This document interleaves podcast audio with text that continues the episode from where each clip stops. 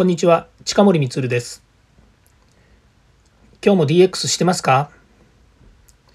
近森光の DX 企画書のネタ帳番外編になります。12月の21日になりましてそろそろ、えー、もう年末あと10日ぐらいでですね、えー、新年になります、えー、2011年ですね。今年1年、えー、まだ振り返るようなですね、え話をするつもりもなかった部分はありますけれども、えだんだんですね年の瀬になるにつれてですね、え周りが慌ただしくなりまあ、周りが、ま、慌ただしくなるのもそうですけども自分自身でもいろいろ身の回りのことですとか、えー、っとまあそうですねここまでこういろんなことをやってると、えー、年末にやらなきゃいけないことから年始に向けてやらなきゃいけないことっていうのがありますよね。例えば年賀状を書いたり今年賀状を書く人もだんだん少なくなってるというふうに言われていますね。で年賀状もですねうんそうです。あの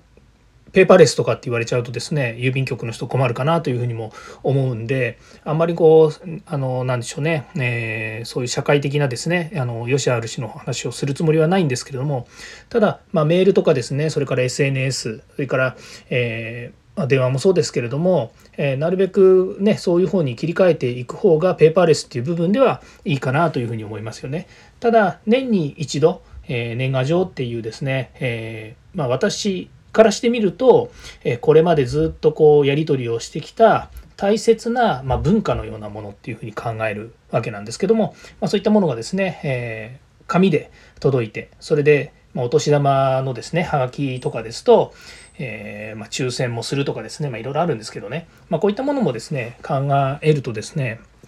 まだまだですね、えー、それをやめるとかっていう話ではなくて、えー、紙の文化もいいなって思ったりします。さてですね今みたいにですね時代が変わるまあここね何十年という間にですね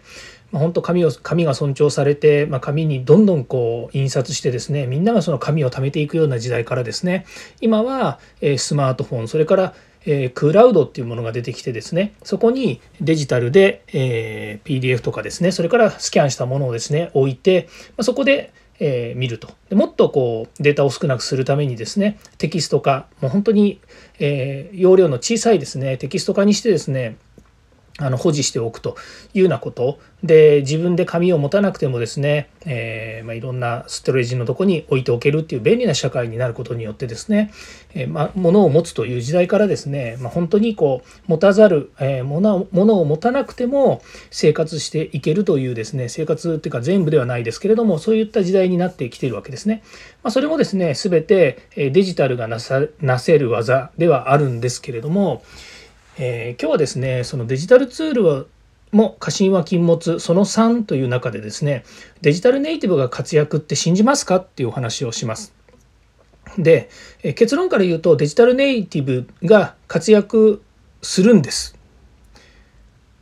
これは信じる信じないじゃなくてこれからの時代やはりもうデジタルっていうものが前提に立ったですね、えことで、え社会を変えていったりとか社会を良くするっていうですねもうそもそもデジタルっていうものが、え自分の中にあるっていう世代がですね新しく変えていくということなのでこれはもうあの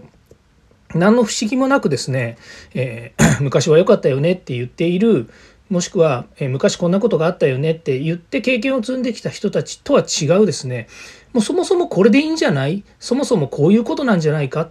そもそもというよりもこれが一番今、えー、まあ、一番何て言うんですかね道理に合ってていいんじゃないっていうようなですねそういう仕組みをですね作っていける世代にどんどん変わってくるんじゃないのかなというふうに思っています。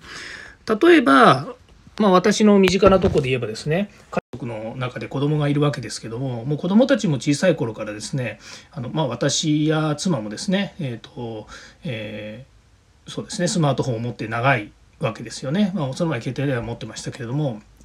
まあ、子供たちも物心ついた頃からですねあのスマートフォンとか持ってるタブレットとかですね、まあ、うちはあのパソコンが両親ともパソコン場面使ってた人なので、まあ、そういう意味ではもうあの本当物心ついた時からですね身近にそのデジタルがありましたと。あと IT 業に私も身を置いてますしそれから妻も、えー、置いておりましたのでそういう意味ではあのそういったなんでしょうね IT ツールとかですねそれから、えー、デジタルなものについては、まあ、割とですね寛容であるということもあって家の中もそうですしそれからまあ会話もそうですけれどもも、まあ、いろんなその、えー、キーワードがバンバン飛び交っているわけですよね。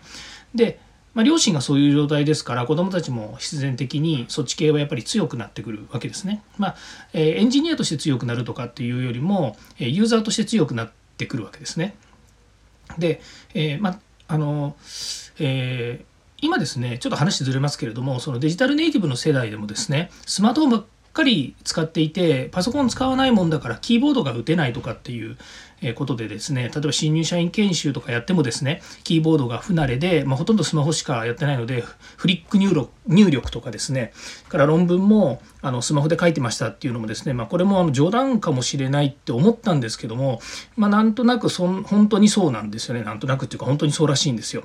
でそういった子たちがですね、えこれから新入社員で入ってきて、まあ、うちの子もあのいずれ就職してっていうことになると思うんですけれどもまた入ってですねで会社に入った後ですねその子たちっていうのはもともとそのデジタルがあった時代えっと、例えばもうスマホとか携帯とかっていうのは当たり前の時代ですね。で私が会社新入社員で入った時っていうのは携帯電話っていうのはまだなくてですねやっぱり固定電話でしかなかった時代なんですね。で外で何か用事を済まそうとあの電話で話をしようと思うとやっぱり、えー、まあ、10円入れてですねそれであの、まあ、電話ボックスから電話をするとかですね、ま、そういうことをしてたわけなんです。なので電話をするってことについての、えー、まああのなんていうんですかねあの違いはないっていうことはあるんですけどもやっぱり、えー、スマートフォンであの情報をこうやり取りする。それから SNS とか、まあ、こういうチャットツールとかで、えー、コミュニケーションするとかっていうですね、まあおよそ私たち私たちって誰と話してるから私たちか分かんないですけどもあの私世代ですよね。とは全く違うですね、えー、世代間ギャップが当然出てくるわけですよね。でもちろんもうこの社会この先、まあ、僕があのいくら世の中でですね何かをやろうと言ってもですね、まあ、ある一定期間しかあの変えていくことができないとは思いますし、えー、それにまついていくっていうのもあると思うんですけどこれからの社会はまた若い人たちがですね新しい、まあ、文化というかですねそのデジタルを使った新しい環境を作っていくということもあります。から例えばあの、えー、GAFA とかって言われてるですね、えー、Google とか Facebook とかっていうですね、まあ、アメリカの方から始まってるのもですねあのほとんどはもう学生起業家のあたりからですねあのやってるわけですよね。例えばアップルの あの亡くなったスティーブ・ジョブズだってあのガレージであの、えー、会社を建ててですね友達と始めたっていうのが、まあ、始まりなんですよね。それもかなり若い頃。それからえーと、マイクロソフトのスティーブ・ジョあとビル・ゲイツもそうですよね。で、まあ、こういう人たちが若い頃、えー、頑張って新しいものをどんどん作り上げようともう今までないものを作ろうということでやってきた結果、まあ、何十年か経って今のような状態になってそれはそれが GAFA だったりするわけですけれども、まあ、そういうふうにですね、えーどこの国が違えど大きさは違えどやっぱりこれからあの、えー、活躍してくるのはそういう若い人たちなわけですよね。ですからデジタルネイティブが活躍って信じますかではなくて必然的にデジタルネイティブに、え、がん